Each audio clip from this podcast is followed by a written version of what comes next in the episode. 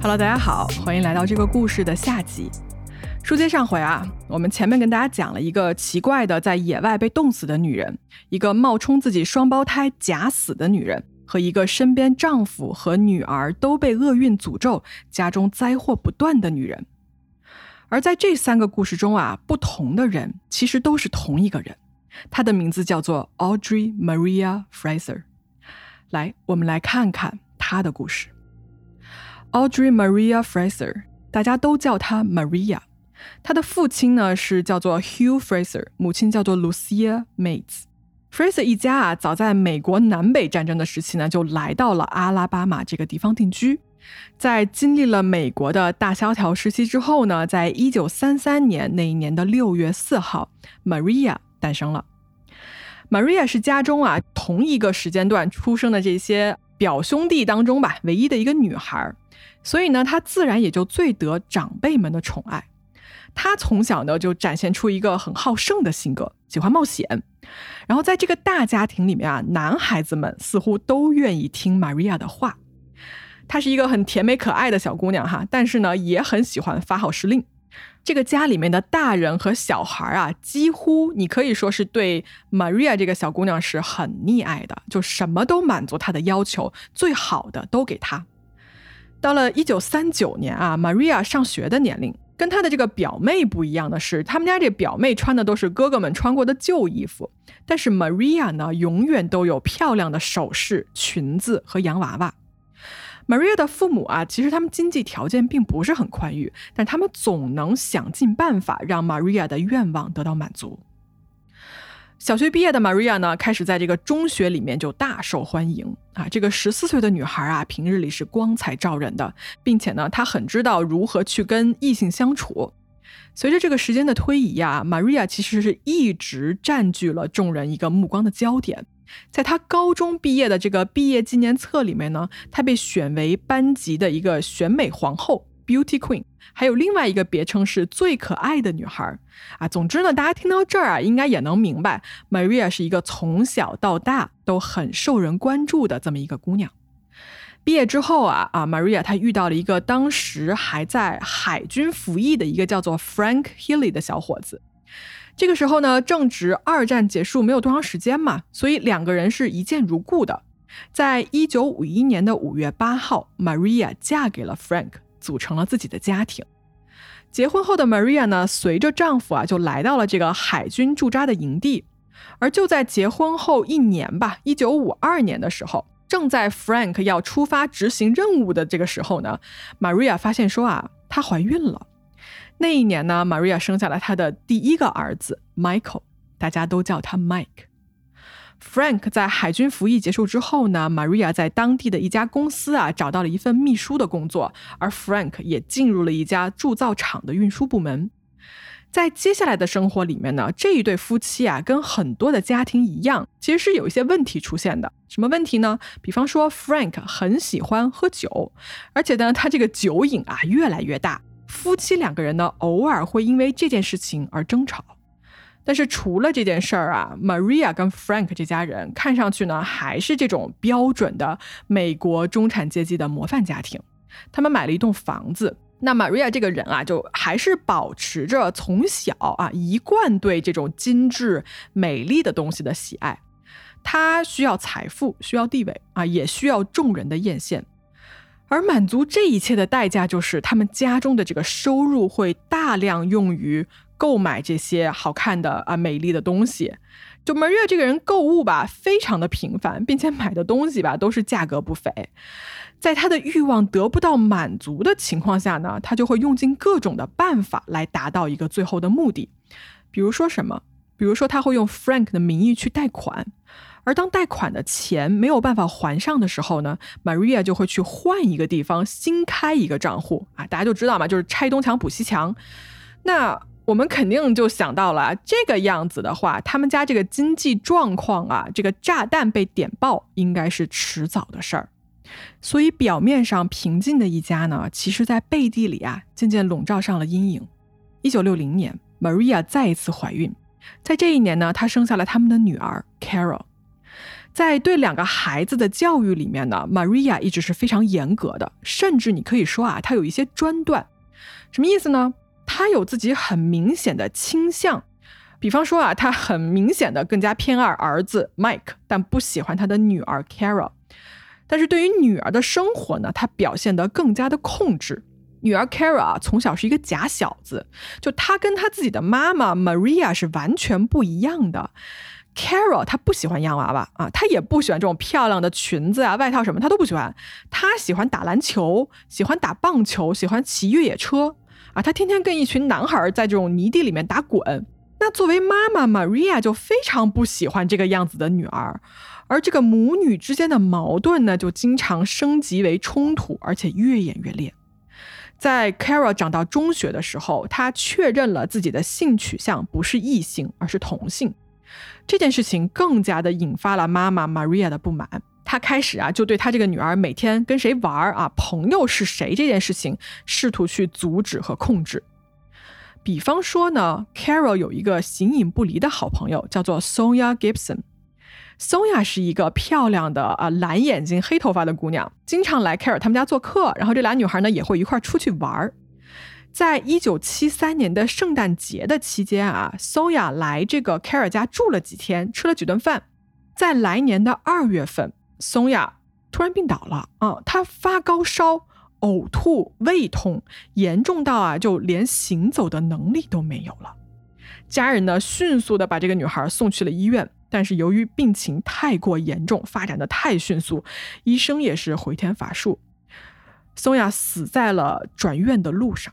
医生最后给她的死亡诊断啊，是严重的病毒性心肌炎。但是松雅的家人很困惑，他们的女儿从来没有得过任何的病，身体一直都是非常健康的，怎么就突然病发身亡了呢？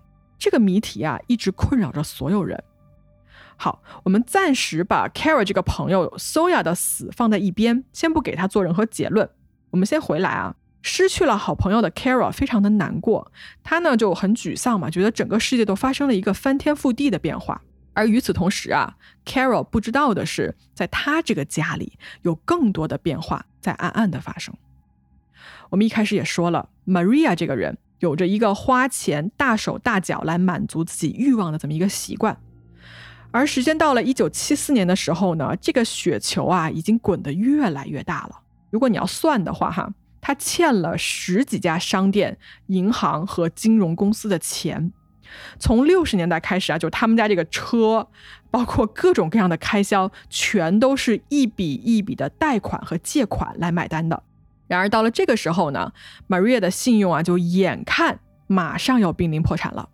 但是他着急了吗？他没有，他租了一个信箱，让这些银行啊、商店啊什么的这些金融公司把账单啊都寄到那个信箱的那个地址里面去，而他呢，从来都不去那个地址收信。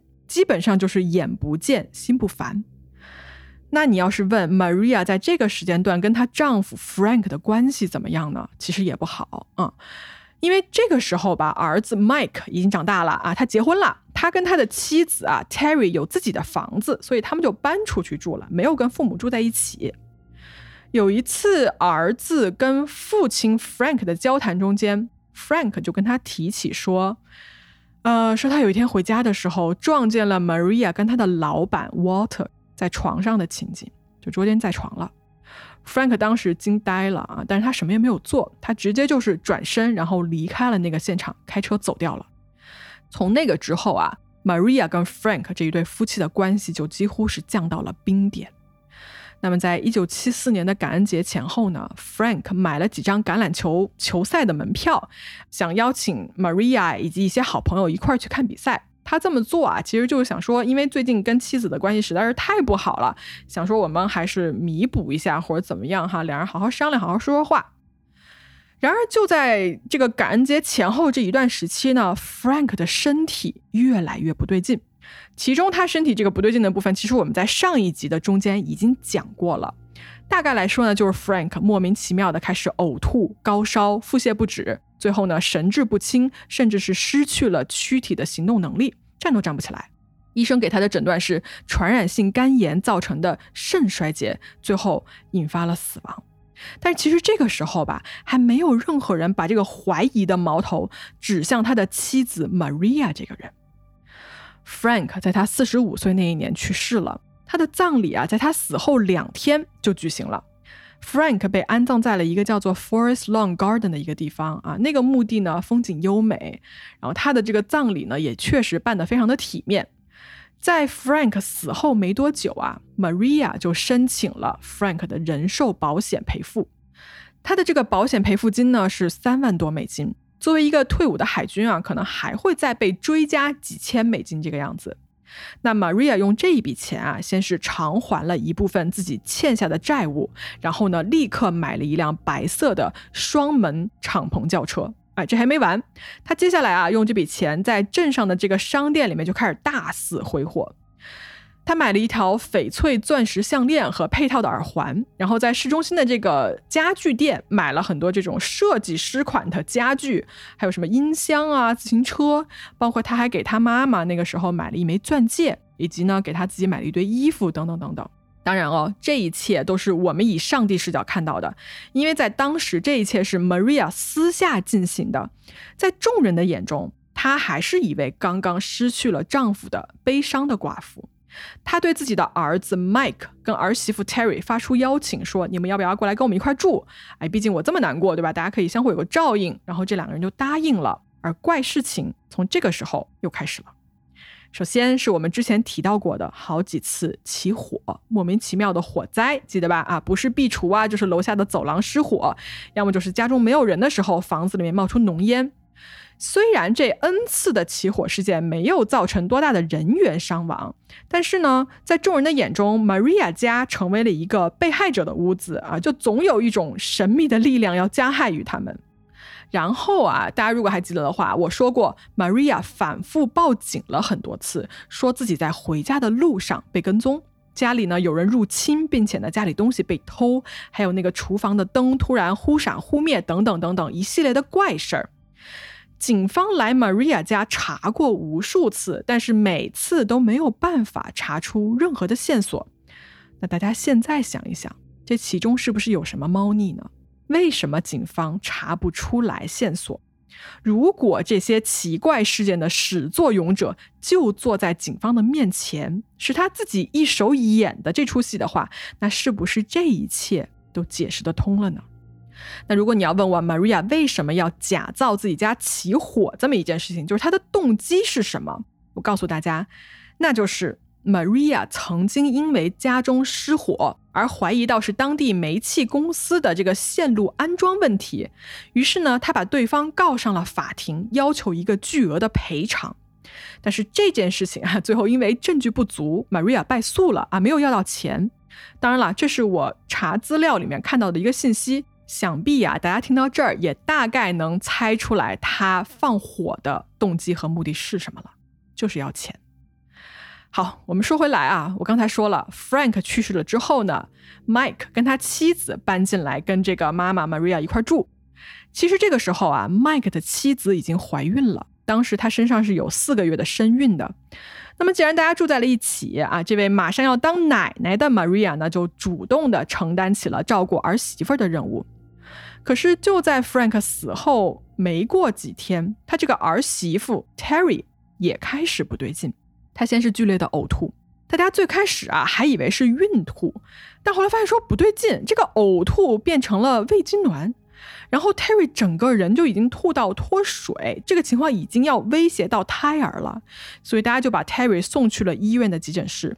医生问了病史之后啊，就说：“哎，你们家前几天有一个人死于传染性的肝炎，有没有可能啊？是你之前在跟他的接触里面，你也被感染了？”啊，那如果是这样子的话呢，我们可能要对你注射某种就相应的药物吧。但因为你现在是孕妇，所以啊，一个是我们得很慎重，另外一个呢，也需要你自己的一个同意。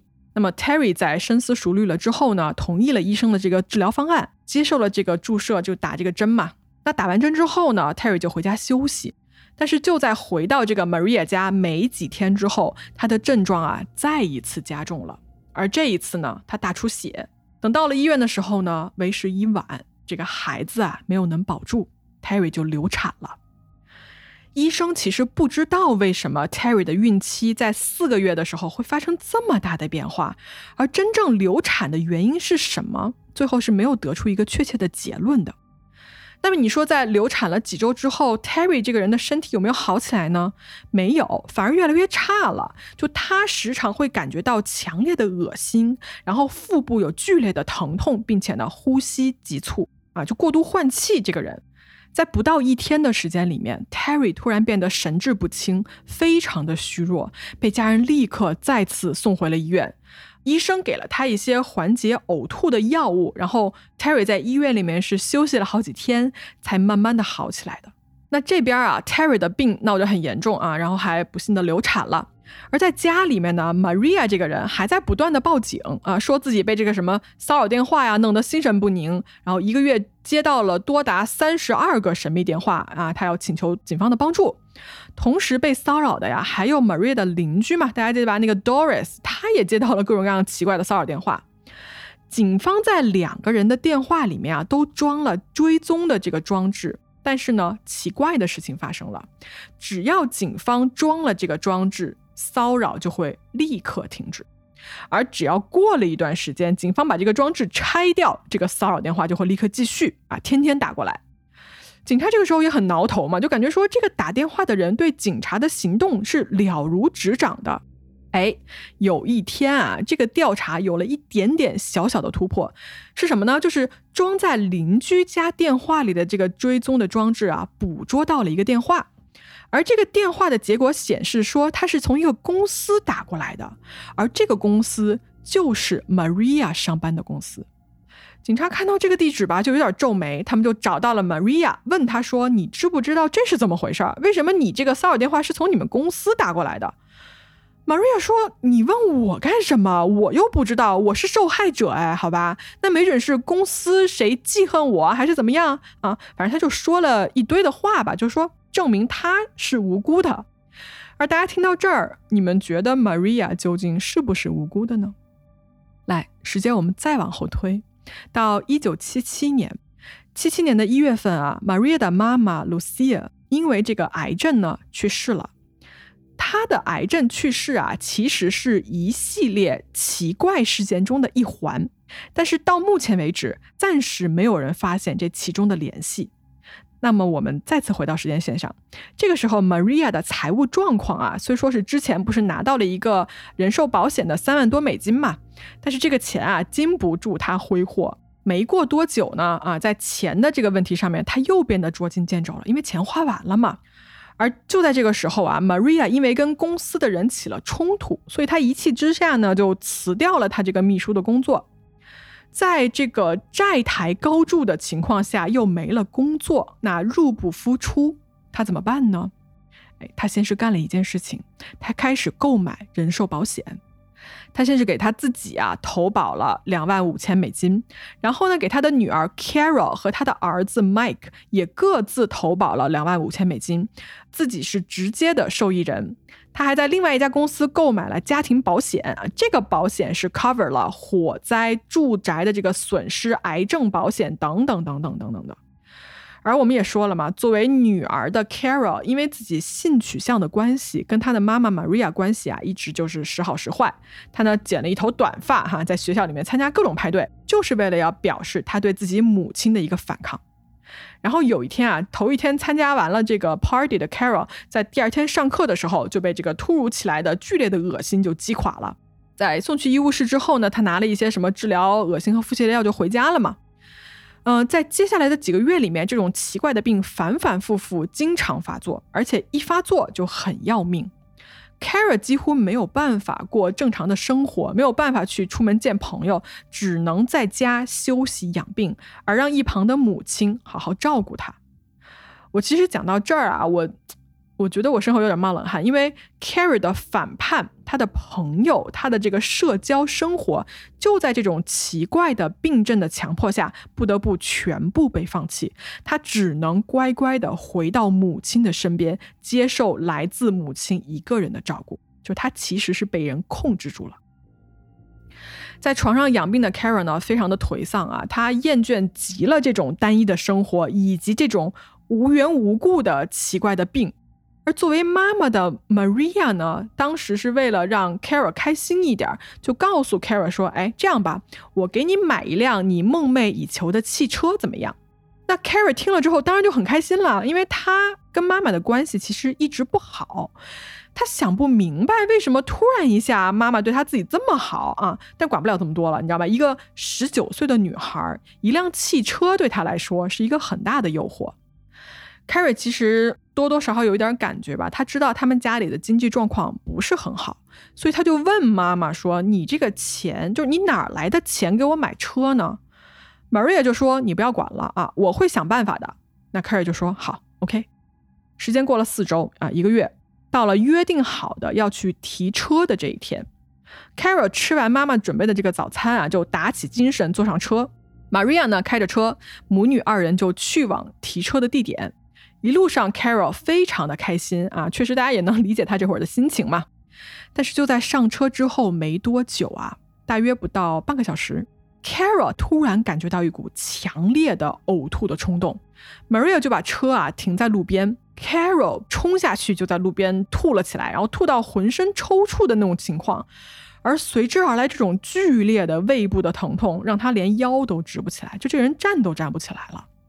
Maria 在旁边很关切地给女儿递纸巾、拿水，然后充满关怀地说：“亲爱的，我想你今天是提不了车了，你得回家休息。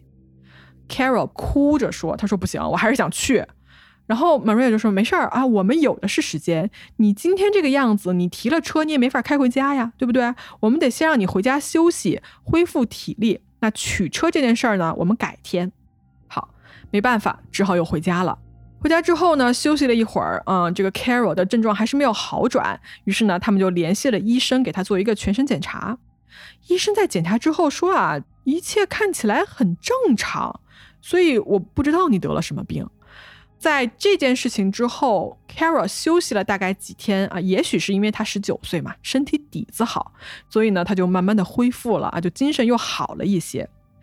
精神好一些之后的 Carol 呢，就一直没有忘了要提车这件事儿，就又跟他妈妈 Maria 说说我们把那辆车提了吧，啊，毕竟是我这个 dream car，我特别喜欢这个车。Maria 就答应了。那么这一次啊，就第二次提车，他们在去提车的路上呢，Carol 再一次感觉到他身体里面这个难受啊，就卷土重来。哎，就这么巧，就是一提车就发病。Maria 就提议说，他说这样吧，啊，去路边的药店，我去给你买一点去痛片。Carol 就说：“好，OK，我们赶紧去。”那么他们就停下来，Maria 就去买药。买药回来之后啊，他手上拿着这个新买的药，他干了一个很奇怪的举动，他随身又拿出了一个空的这个药瓶，然后把新买的药啊装去了这个空的旧的药瓶里面，摇了一下，然后递给他女儿。Carol 当时没有多想啊，接过了他这个药，然后他就一口吞下去。但他发现说，这个药在他的嗓子里面就开始灼烧，从口腔一直往下烧，烧到胃。而没过多久呢，Carol 再一次剧烈的呕吐了起来。那么很显然，这一次的提车之旅也是没有去成的。Carol 因为再一次在取车的路上发病，被 Maria 劝回了家，好好休息。Carol 回家之后啊，在这个床上躺着的时候，就忍不住，你知道吗？就自己开始琢磨，哎。为什么两次发病都是在取车的路上，而且发病发的如此之急？这真的是巧合吗？嗯，而且这个所谓要去提的那一辆车，是真的有在那儿等着他们被提吗？就这车真的存在吗？而 Maria 那个把药倒一个瓶子摇一下那个动作是什么意思呢？嗯，听到这儿的各位听众，你们又是怎么觉得的呢？好，说回来。Carol 在家生病的时候呢，Maria 在外面就跟各种亲朋好友就说说，哎呀，我这个女儿啊，可能就得了白血病，那我需要一些大家的捐款，而她真的就得到了一些好心人的捐助哈，而事实上呢，这些捐助来的钱完全没有被用在 Carol 的身上啊，都是 Maria 自己拿去花了。与此同时呢，因为他购买了这个火灾保险嘛，房屋的火灾保险，那么不断发生的家里的大小火灾，Maria 又忙于去跟保险公司讨要赔款。啊，与此同时，在家里啊，就躺在这个病榻上的这个女儿 Kara，精神一度濒临崩溃，身心俱疲嘛，你就一直反复的生病，反复的生病，又特别难受。他觉得自己是不是永远都好不起来了？所以在这个当下呢，他确实有了一些自杀的一些啊尝试。他曾经试图吞掉一整瓶去痛片去自杀。嗯，所以这个自杀的举动让医生开始怀疑 Carol 的症状是不是因为心理疾病或者是精神上不健康导致了躯体化的反应。所以呢，Carol 被送去精神病院接受治疗。这个治疗有让他好一点吗？那当然是没有的，他的病情还是一直在反复，他一直忍受着剧烈的痛苦，而医生给他的这种去痛片啊是有严格的时间限制的，因为为了不让他上瘾嘛，所以每四个小时才能吃一片。那么有一天呢，Carol 实在是被病痛折磨的不行了，他就恳求妈妈说：“你能不能帮帮我啊？能不能帮我做些什么？”哎，这个时候啊，Maria 拿出了一根注射器。她说：“哎，我们自己可以注射药物的，不需要再去麻烦医院找医生，什么折腾这么一趟了。你的主治大夫给了我这个允许，说我可以来在家帮你注射治疗的药物。那 Carrie 就同意了。于是呢，他的妈妈 Maria 在他的臀部注射了一针不明的液体啊，也不知道是什么。”在被注射这个不明药物的第二天啊，Carol 发现自己的四肢突然不听使唤了，他没有办法站立起来，就他这个手啊，就手指跟脚趾都变得麻木，没有知觉，而且呢，身上的皮肤也开始出现这种奇怪的刺痛。Carol 被送去了另外一家医院，这个医院的医生呢，看到这个十九岁的少女的时候啊，真的是吃了一惊，因为她已经非常非常消瘦了，然后是严重的脱水。医生一开始给他的诊断是神经性厌食症，啊，把这一切都归结于营养的一个问题。于是呢，每天给他注射一些什么维生素啊之类的东西。但是终于啊，有一位医生对于 Carol 这个四肢渐渐麻痹、失去知觉这件事情觉得不对劲，并且呢，注意到了他手指甲上的这个米氏线。于是啊，医生开始考虑重金属中毒这么一个病因。他们拉来了家属啊，也就是他的妈妈 Maria，说出了这个怀疑。Maria 在这个谈话当中呢，她没有什么大的反应，但是在医院谈话的当天下午，他就立刻把女儿 Carol 转院了啊，就离开了这个医院，不再接受他们的救治和诊断。就在转院的这个当下，警方那边接到了一个叫做 Moss Furniture 一个家具公司的报警。这个报警呢说，Maria 在他们家购买家具的时候啊，开过去了一张一万美金的支票，然后这个支票跳票了啊，就银行拒绝支付这笔钱。那最后呢，公司和银行啊是联合提起了指控。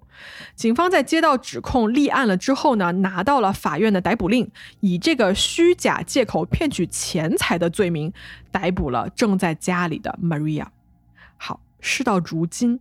Maria 这个人终于被警方控制起来了。那么 Maria 被抓走之后呢，没有了母亲照顾的 Carol，突然间呢，这个病情啊就开始好转。而随着警方的调查开始呢，关于这个案子更多的蛛丝马迹开始一个一个的浮出了水面。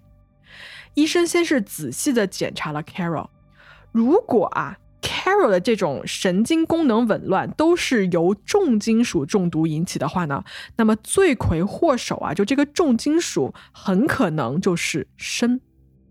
砷这种重金属呢，一旦进入血液啊，就会被带去全身，然后引起一个恶心、腹泻等等的肠道的一个症状，同时呢，攻击人的这个神经系统。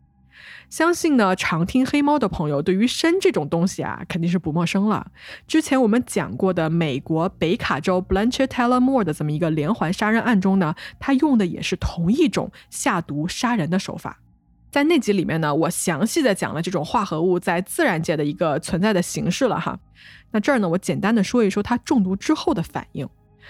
砷中毒之后啊，最常见的是肠胃反应啊，呕吐、腹泻、腹部的灼痛、绞痛。然后，如果你重复的摄入这种毒素的话呢，会出现焦虑不安、神志不清、脱水啊，严重的这种循环衰竭、血压低、呼吸困难，最后你会陷入昏迷，人会在这种急性中毒的数小时或者是数天后死亡。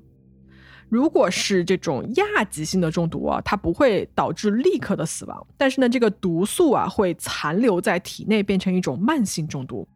这种情况啊，一般就是手跟脚的这种肌肉瘫痪，包括出现的中毒性黄疸。哎，黄疸看上去很像传染性肝炎，对不对？还有什么呢？还有肾病啊，伴有这种血尿和皮肤溃烂等等等等的症状出现。这种残留在体内的毒素啊，一般会存储在骨骼、皮肤或者是毛发里面，然后它也会沉积在指甲里面，在上面形成一条白色的线。这个纹路就是典型的砷中毒或者是铊中毒的症状，被称之为米氏线。医生检查了 Carol 的手指甲和脚趾甲，在他的每一个指甲上都有一条均匀的米氏线的存在。一九七九年的十月三号，当地医院啊对 Carol 的头发进行了一个检测，毒理学的报告显示呢，Carol 体内的砷含量是正常水平的一百多倍。在警察的询问下，Carol 说出了他的妈妈曾经给他自己注射过不明药品的事情，并且呢，也说了之前连续发生的这种取车然后半路发病的怪事儿，以及每次 Carol 的病情反复，似乎都是在妈妈 Maria 的照顾下吃了他给的食物或者是药品才变得更加的严重起来。那么，如果 Carol 被母亲下毒的事情发现了的话，那她的爸爸，也就是 Maria 的丈夫 Frank 的死又是怎么回事呢？经过警方的进一步调查呢，发现 Maria 曾经啊私下里给 Frank 也注射过所谓药物，就给他打过针。而且呢，不仅仅是 Frank，连 Maria 自己的妈妈 Lucia 也曾经在患癌症期间被他的女儿 Maria 注射过药品。那调查到这儿啊，警方发现说这件事情可能是一个连环杀人案，于是呢，警方当即决定开棺验尸。他们把 Frank 的棺木啊从地下挖了出来，在挖掘的当天呢，墓地里挤满了记者和看热闹的人。Frank 的棺木被缓缓地吊了起来，里面流出一些水。而当所有人把棺木打开的时候呢，现场引起了一些骚动。Frank 的尸体。再一次暴露在众人的面前，他的尸体保存的非常好，除了他的脸上有这种蛛网状的纹路之外呢，他的五官几乎都没有任何变化。验尸官采集了周围的水样，包括这个棺材边的泥土样本，然后呢，把 Frank 的尸体装上了车，送去了法医的检验科。验尸结果显示啊，Frank 体内的砷含量极高，达到了致死的水平。而与此同时呢，警方也将 Maria 的母亲 Lucia 的这个呃尸体也挖掘了出来，进行了一个重新的尸检。而这边的结果也显示啊，她身体中的砷含量也是呈阳性的。当然了，Lucia 的死因不是砷中毒，她确实是死于乳腺癌，只是这个慢性的砷中毒呢，加速了她的病情恶化，导致了她的死亡。那么到这儿啊。这个家里面被确诊砷中毒的就有三个人：Maria 的丈夫 Frank、母亲 Lucia，还有她的女儿 Carol。但是大家别忘了，她的儿媳妇儿那一次莫名其妙的流产，症状也是跟砷中毒一模一样的。再往前倒啊，Carol 的那个好朋友，那个叫 Soya 的女孩啊，就 Maria 非常不喜欢的那个女孩，死的时候其实也是明显的砷中毒的情况。而且平日里面哦，只要有邻居家的孩子来 Maria 家做客，吃完饭回家之后，都会感觉到一定程度上的这个胃部的不适以及腹泻。那么，警方在搜索 Maria 家的时候呢，发现了一个棕色的瓶子，上面写着老鼠药，标签上呢列出了它的有效成分哈，其中很明显的就标着说三氧化二砷百分之一点五。在 Maria 的化妆盒里面也被警方发现了一小瓶透明无味的液体，经过检测呢，砷含量呈阳性。那么拿到了关键的证据之后呢，一九七九年的十月九号，Maria 被警方正式指控谋杀丈夫 Frank 以及谋杀女儿 Carol 未遂。这个时候啊，Maria 其实已经被捕了大约有一个月左右的时间了。她当时的这个保释金是被设为了一万四千美金。Maria 就交了保释金，然后呢，被他的两个律师啊安排在一家汽车旅馆里面啊，就准备第二天上庭。结果呢，就在他刚刚入住没多久啊，律师再去找他的时候，Maria 消失了。在他的房间里面呢，桌上放着一张纸条，这个纸条啊，看上去像是一个什么绑匪写的啊，上面就写说不要跟警方联系，把这张纸条销毁，不拉不拉之类的话。房间里呢，Maria 的个人物品确实都还在，就这个现场呢是做出了一副有人突然闯进来，然后 Maria 被带走的样子。但是呢，你仔细一看啊，Maria 所有的身份证明都不见了。其实事到如今，谁会相信这是一个什么绑匪给他绑走了呢？对吧？这很明显就是 Maria 跑路了，她跑了。警方立刻开始了一个大规模的搜索行动，哈，但是一无所获。就 Maria 这个人呢，感觉就是凭空消失了。他的车在距离消失地点的一百二十英里之外被人发现啊，但是人早就没有了踪迹。警方悬赏了五千美金来征集任何跟他下落相关的线索。但是依旧啊，没有任何关于 Maria 的消息。原本定于一九七九年十二月三号这一天的正式出庭日期，那 Maria 自然也是没有出现。一年的时间一晃就过去了。在这期间啊，警方得到的唯一的一个线索就是 Maria 父母的这个墓碑上被人放上了鲜花，但究竟是谁放的，什么时候来的，完全不知道。哎，还有一个事情，就是在一九八零年年底的一天晚上。Maria 的儿子 Mike 记得吧？跟他的妻子 Terry 在家。这个时候，Terry 已经又生了一个小孩喽。这个小孩是九个月大的年纪。当时，突然这天晚上呢，Mike 跟 Terry 在家的时候啊，就听到他们家小孩在那边就哭起来了。正准备起身去看孩子的时候，Mike 看了看窗外，发现外面有一个模糊的人影，看出来呢是一个女人。这个女人在干什么呀？她在试图撬他们家婴儿房的窗户，而她身后啊站着两个男的，以及停着的一辆白色小轿车。这个女人的身影啊，让 Mike 觉得非常的熟悉。然后他妻子 Terry 就在旁边说：“哎，Mike，那不是你妈妈吗？不是 Maria 吗？”然后 Mike 这个时候就吓出了一身冷汗。正在这个时候啊，对面邻居家的那个门口的感应灯突然就亮了。突如其来的这个光亮啊，让外面这个女人就立刻退了回去。她跑回了车里，然后这一辆车就迅速开走了。这个人是 Maria 吗？她回来做什么呢？难道他是要回来偷 Michael 的孩子吗？嗯，以上这件事情，包括那个墓被人放上鲜花这个事情，是在 Maria 失踪之后的两年间唯一出现的线索啊，唯一一次被人认出来的事情。嗯，警方是一直没有抓到他本人的，所以他被登记成为了 FBI 的一个长期逃犯，并且将以上我说的这些所有信息都公之于众，请求民众的帮忙，希望有一天能找到他。那么 Maria 去哪儿了呢？他摇身一变，给自己取了一个新的名字 Robin Herman，来到了一个新的城市，在那天晚上的酒吧里面呢，遇到了一个男人，叫做 John。Robin 其实也就是 Maria 了啊，她编了一套自己曾经结婚啊，两个小孩车祸丧生，然后丈夫什么心脏病发死亡，不拉不拉一类的这个故事，骗取了 John 的信任，然后之后两个人谈恋爱结婚。这一对结婚之后呢，在外界看起来非常正常的一对夫妻，哎，其实啊，作为丈夫的 John 丝毫没有意识到自己枕边的这个女人其实是 FBI 的在逃通缉犯。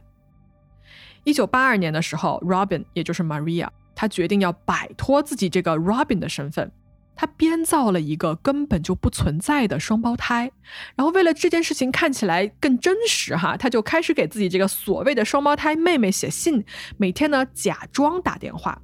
在 John 深信不疑，真的有这么一个双胞胎存在之后呢，Robin 开始宣称说：“我得了一种罕见病，然后我要回德克萨斯州要进行一个实验性的治疗。”随后呢，Robin 就这么消失了三个月。表面上看，Robin 是为了啊不让丈夫担心，自己一个人去找他的双胞胎妹妹去治疗去了。实际上啊，在消失的三个月里面，Robin 把自己一头这个深色的头发染成了金色，然后在这几个月的时间里面呢，她减轻了十几斤的体重，看上去啊，确实跟以前的外貌相比啊，跟这个身材相比是有一些变化，是不一样的。那在这一切都准备好了之后呢，她摇身一变。变成了自己的双胞胎妹妹 Terry 啊，这个双胞胎妹妹的名字，她居然借助了自己儿媳妇的名字，也叫 Terry。她呢就用 Terry 的身份啊，就双胞胎妹妹的身份，给自己的丈夫 John 打电话，宣布说 Robin 死了啊，已经去世了。而为了让死亡这件事情不露馅啊，他说 Robin 不想有葬礼啊，然后这个遗体呢也捐献给医疗机构。为什么这么说？因为根本就没有遗体嘛，对吧？根本就没有人死掉嘛。那么此时呢，Maria 啊，A.K.A. Robin，对吧？A.K.A. Terry，反正就这三个身份吧。这个女人再一次回到了 John 的身边。但是 John 却完全不知道身边这个人的真实身份，他当时真的就是被骗了，他真的觉得这是 Robin 的双胞胎妹妹 Terry，他就让 Terry 住在他自己家，还帮忙给 Terry 张罗，就是找工作，然后对他照顾的还非常好，非常不错。这一切啊，让 Maria 觉得说，哎，我这个戏演的还挺好的。那他为了把戏做足啊，他还。假冒这个双胞胎妹妹去 Robin 之前的办公室看了一眼，看上去呢是要完成姐姐的遗愿，但殊不知啊，John 好骗，这些公司的前同事可是一下就发现了不对劲的地方，他们就马上发现说这个 Terry 跟 Robin 就是一个人。随着他们这些同事的调查呢，这个假身份慢慢慢慢的被发现了，然后同事们报警，警察终于在这个时候。介入到了这个事件里面来，在一系列的调查之后，警方直接找过来了 Terry 啊，问他说：“你到底是谁？”然后摆出来了很多关于他身份的疑点嘛，比如说我查不到任何你的官方信息什么的。这个时候，坐在审讯室里面这个女人就知道说自己可能没有办法再隐瞒了，于是呢，她在警察局里面说出了自己的真正的名字，叫做 Audrey Maria Healy。她说：“我啊，犯有诈骗罪。她这个时候是说自己有诈骗罪哦，但她对自己涉及的这个谋杀罪呢是绝口不提的。警方不傻啊，这个数据库里面一查就发现说，这个人身上还背着一个谋杀的指控和一个谋杀未遂的指控。那么，Maria 立刻被转送回了阿拉巴马州接受审判。在这一年，距离 Maria 的前夫 Frank 死亡已经过去八年了。”距离他下毒试图去杀害自己的女儿 Carol 已经过去了四年的时间，在整个审讯的过程中间呢，Maria 是不承认任何事情的，她一口咬定自己是无辜的，是被冤枉的。那么这个案子是在一九八三年的五月份开的庭。在庭上啊，公诉人拿出了各种各样的证据，比如说他们家发现的毒药，Frank 开棺验尸的结果啊，女儿被下毒之后实验室的这个检测报告说砷含量是正常人的一百倍，等等等等，包括他的女儿 Carol 本人也上庭作证，说明了当年啊这个 Maria 给他注射不明的药物，第二天他的病情加重等等的这一系列事情，反正都在庭上都说了。那么当年的六月七号，陪审团呢在商议后回来宣布了他们的一致裁决。他们认为 Maria 犯有一级谋杀罪成立，他的刑期被定为无期徒刑，而他的谋杀未遂罪啊也被判有罪，刑期为二十年。一九八三年的六月九号，Maria 正式成为了阿拉巴马州州立监狱 Julia Santutviller 这么一个监狱的一三五二七二号囚犯，他入狱了。在这期间呢，Maria 跟 John 还是保持着一个良好的关系，就是服刑期间这两个人还是联系的。尽管 John 啊对于自己的枕边人是一个杀人犯这件事情很震惊，但是在他被宣判了之后。整个服刑的期间，John 还是跟 Maria 保持着联系，会经常去牢里看他。说实话，John 的这个心理，我其实不是特别的能理解。我只能说，John 可能是因为 Maria 从来没有加害于他，所以他本人会对 Maria 就留有一丝仁慈吧。啊，我的一个猜想。那么入狱了四年后。Maria 因为一个良好的表现啊，包括她善于就是跟人打交道啊，善于取得人的信任的所谓这种伪装的一个本事吧，她跟监狱里面的典狱长说了自己所谓的悲惨的遭遇，说自己是被陷害的啊，说完完全全我就是无辜的，并且呢，在这四年的服刑时光里面啊，他几乎是一个监狱中的模范囚犯。呃，于是这样子呢，他赢得了这个监狱的典狱长的信任。虽然他的刑期是无法被更改的，但是 Maria 她得到了一次在无监督的情况下自由出去活动三天的资格。哎，这个资格说到这儿，我是非常非常惊讶的。我不明白阿拉巴马州当年为什么能有这样一个法规，就是让一个已经被定罪无期徒刑的杀人犯，服刑半途中可以出来自由活动三天，就感觉就是在干嘛，在休假吗？哈，我无论如何吧，这件事情真的就这么发生了。Maria 得到了三天的自由。当年的二月十九号，这是一个星期四。Maria 走出了监狱，John 在门口接她。按照要求啊，Maria 是不得超过一个物理范围的管辖区，就可能是几公里或者几十公里开外这样子。而且呢，每天要给监狱打电话，说明一个自己的地理位置。那么这个时候啊，夫妻二人，哎，是的，这个。他跟 John 一直没有离婚，虽然不知道他这个假身份结的婚姻算不算是合法吧？啊，反正就是说，Maria 和 John 在旅馆里面两个人度过了两天，然后在第三天的时候呢，就像 Maria 第一次被捕的时候那样子，他再一次从旅馆的房间里消失了。这个屋里面啊，剩了一张留给 John 的纸条，上面写着说：“亲爱的 John，我希望你可以原谅我。”我决定离开，这对我们大家都好啊！请不要报警，给我一个小时的时间，并且把这张纸条销毁。纸条上还写着说啊，他说我计划去找一个朋友，然后开车去亚特兰大，并且呢从那个地方飞往加拿大。等我在加拿大稳定下来之后，我会通过一个中间人来联系你啊，然后我们再去一个新的地方开始新的生活。纸条上就是这么写的哈，反正。那 John 看到这个纸条呢，也没有按照他的那个什么给我一个小时的时间啊，让我赶紧先跑一跑之类的，他立刻就报了警。那警方根据纸条的内容啊，去检查了当地的公交车站、出租车和机场，但是呢，这些搜索都没能找到 Maria 的踪迹。当地的这个地区检察官啊，知道 Maria 跑了这件事情之后，是非常愤怒的。他说啊，就联邦政府跟州政府花了这么多年的时间来追捕这个人，并且呢，好不容易给他定了罪，然后给他关起来，你们监狱给他三天的通行证，让他大摇大摆的自由进出监狱，这简直就让人难以置信。所以，当地的监狱呢，也因此展开了一个内部调查，来追查相关人的责任。但尽管如此啊，Maria 又一次在众人的眼皮底下消失，这件事情呢，成为了一个既定的事实。这个时候是二月份，警方在追捕的时候啊，其实他们认为说，在这种恶劣的气候中，Maria 可能走不远，就这个人可能还在附近，没有去到什么亚特兰大那么远的地方。而就在几天后呢，回到了我们这个故事最开头的一幕，Maria 在一家人的屋外被发现了，而她浑身都是泥，全身上下呢都湿透了，并且因为啊这个体温过低，在被送去医院的路上，Maria 死了。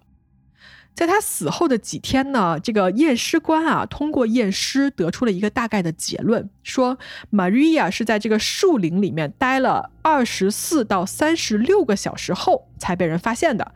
他的这个膝盖和腿上有大量的淤伤和抓痕，证明说啊，他确实曾经跪在地上爬行过一段时间。那他的死因呢，也确实是因为这个体温过低啊导致的心脏病发而身亡的。那说到这儿啊，这个所谓的三重人生，就三个不同的身份，谋杀、诈骗、逃亡的故事，到这里就画上了句号。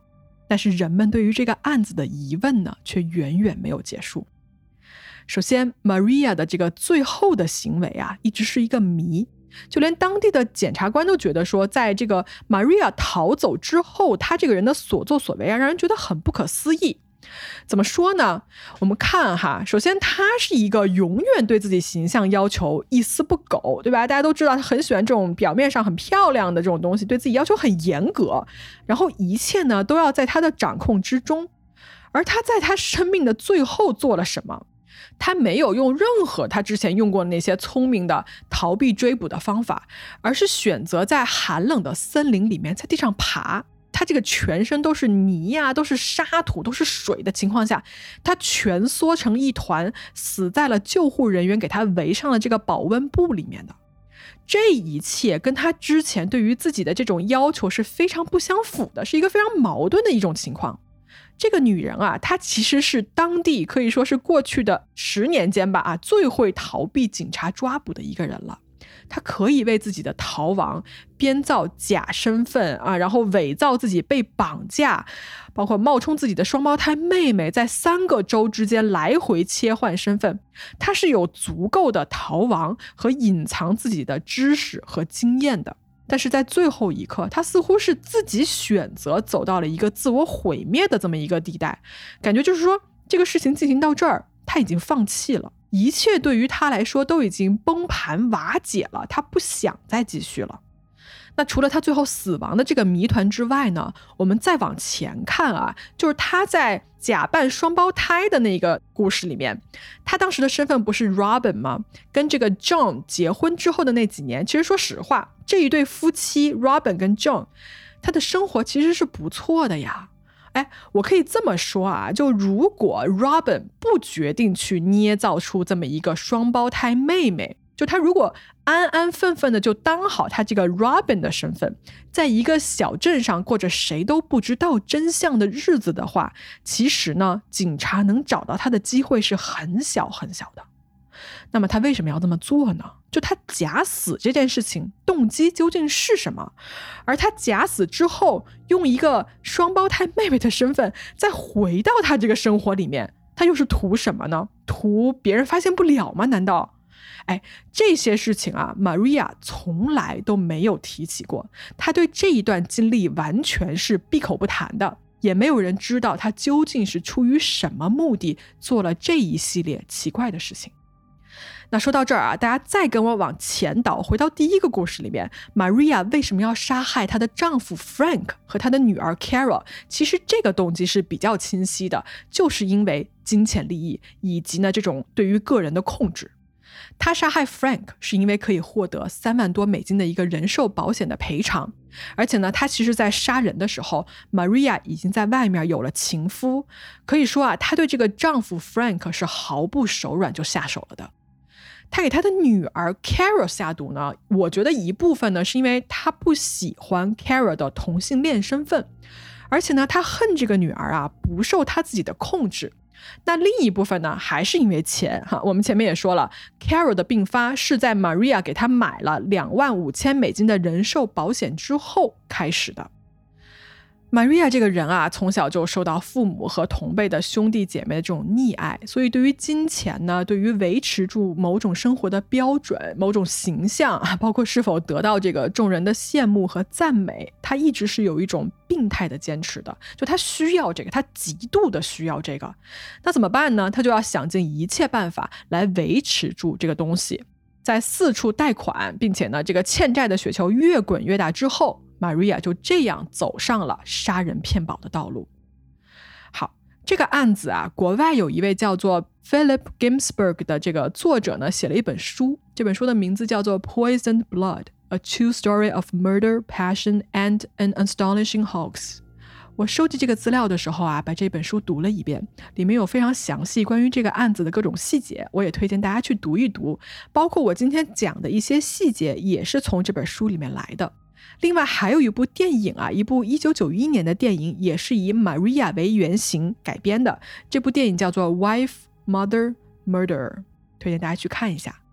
好，节目讲到这儿呢，如果最后啊，你们想让我对 Maria 这个精神状态来说一说我个人的看法的话呢，是这样，我参考了一些网上的资料，大概可以跟大家聊一聊其中的几点哈。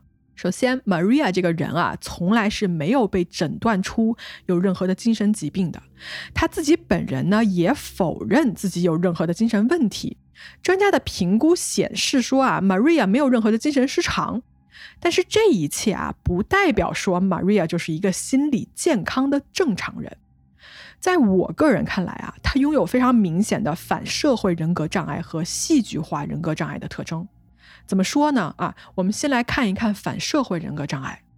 Maria 在她杀害 Frank、试图杀害 Carol，以及之前那些涉及杀害 Carol 的朋友 Soya，然后害她这个儿媳妇流产等等等等这一系列事情里面，你可以看出来哦，就是这个人啊，对于除了他自己之外的所有其他人的生命都是漠视的，以及是毫不犹豫去进行一个侵犯的。就说这个事情只要不如我 Maria 的意，我就可以弄死你。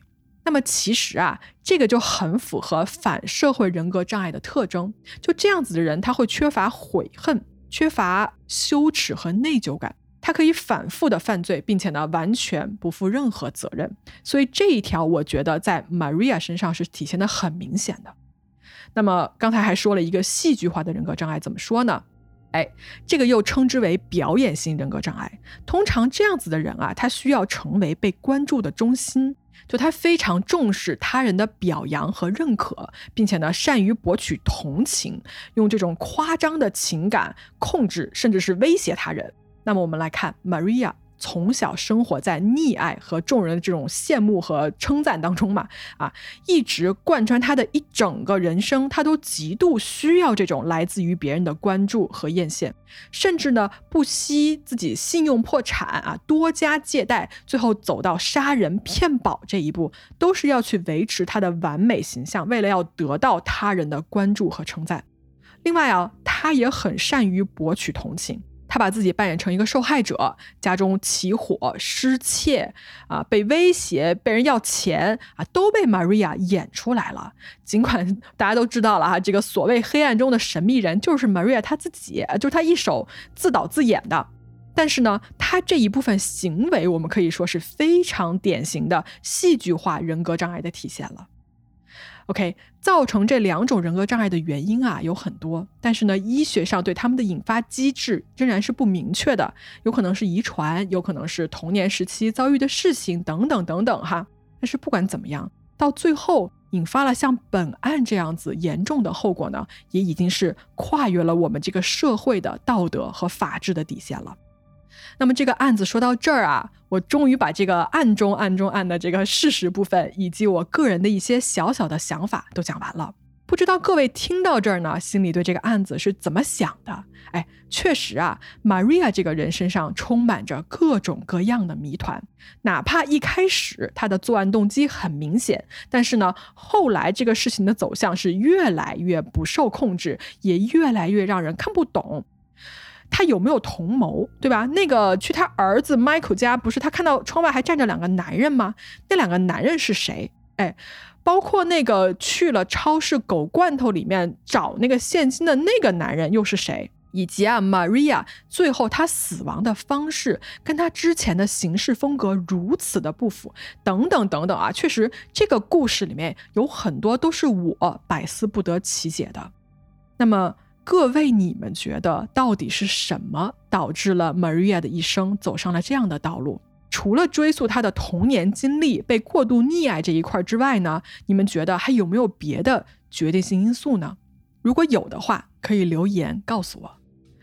好，今天的故事呢，给大家讲到这儿啊，一共是录了两个多小时了，最后嗓子呢也确实有点哑了，希望大家不要介意，也希望呢各位听得开心。谢谢大家可以一直陪我听到最后。那这期节目的最后呢，还是要提醒各位，第二季的黑猫侦探社是双周更，每两周更新一次。如果有番外或者是付费版的出现呢，那也是随机掉落。好，那我们今天的故事就讲到这儿吧。很高兴陪你度过了一段好的时光，我们下期再见喽，各位，拜拜。